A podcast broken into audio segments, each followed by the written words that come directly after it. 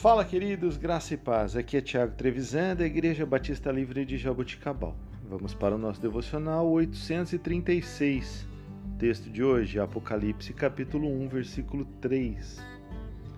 Bem-aventurados aqueles que leem e aqueles que ouvem as palavras da profecia e guardam as coisas nelas, nela escrita, pois o tempo está próximo.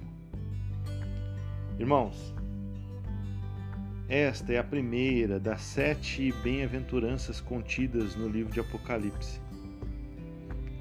Ela declara a felicidade daquele que lê e daquele que guarda as palavras do Senhor, ou a mensagem contida na, nas Escrituras.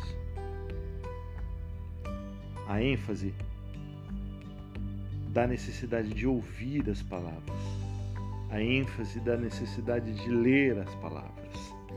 Portanto, queridos, que nós possamos ter a consciência de que toda a vez que nós estamos lendo ou que nós estamos é, escutando a palavra de Deus, isso é tido como bênção, é tido como uma bem-aventurança, como uma felicidade para todos aqueles que têm a experiência de escutar ou de ler. Imagina que existem lugares no mundo onde as escrituras são proibidas, onde homens, mulheres, ela, eles precisam deixar as suas Bíblias de lado para simplesmente entrar em certos países. Lugares onde você portar a Bíblia ou parte dela pode ser caracterizado como crime de pena capital.